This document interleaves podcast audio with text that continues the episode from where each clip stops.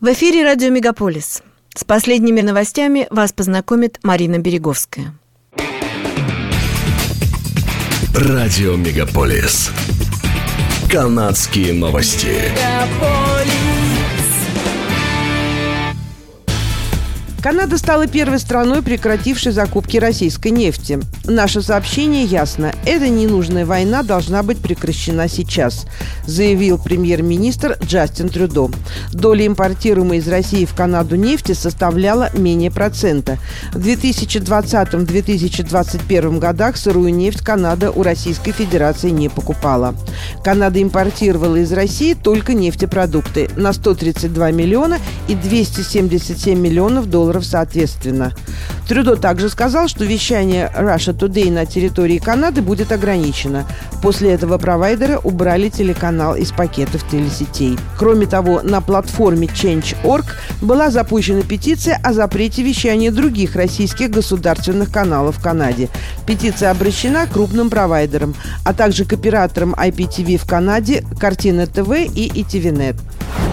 Правительство Канады объявило, что срочно поставит Киеву летальное оружие, новые противотанковые гранатометы и 2000 ракет для них. Одновременно Канада отправляет в Украину снайперские винтовки, приборы ночного видения, каски и многое другое. Военная авиация Канады и до 500 канадских солдат будут принимать участие в доставке оружия и оборудования. Палату общин были внесены предложения выслать российского посла и сотрудников российских дипучреждений, отменить визы для украинцев, вложить средства в развитие нефтеотрасли, чтобы помочь миру полностью избавиться от российских нефти и газа. В понедельник Канада запретила всем финансовым учреждениям проводить операции с российскими банками. В Торонто в воскресенье 27 февраля состоялся многотысячный марш в поддержку Украины. Манифестанты с сине-желтыми флагами прошли маршем по улицам города.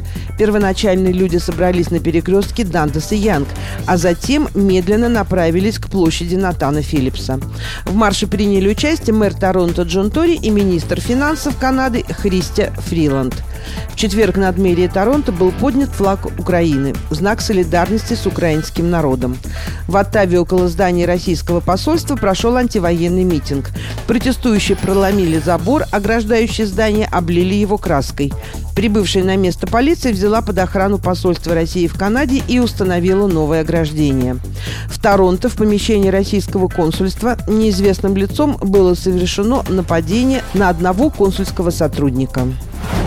Власти Онтарио расширили чрезвычайные полномочия, предоставленные полицией для устранения блокировок, возникающих в результате протестов против мер по борьбе с COVID-19. Приказ о предоставлении полиции дополнительных полномочий был продлен еще на две недели. Полномочия разрешают сотрудникам полиции отзывать лицензии, арестовывать транспортные средства и штрафовать на сумму до 100 тысяч долларов за блокирование критически важных объектов инфраструктуры.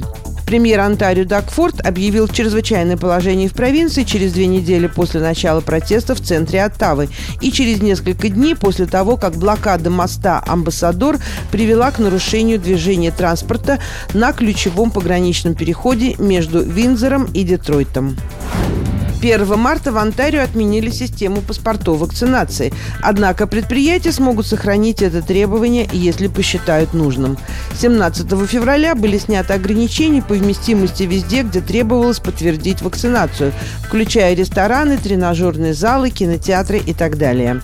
Главный санитарный врач Онтарио Киран Мур заявил, что заболеваемость коронавирусом в провинции снизилась.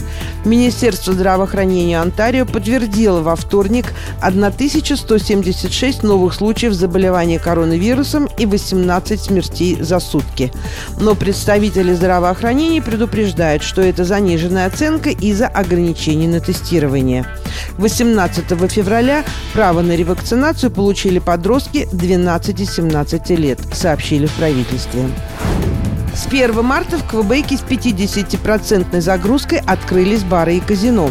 Рестораны, бары и казино могут работать до часу ночи.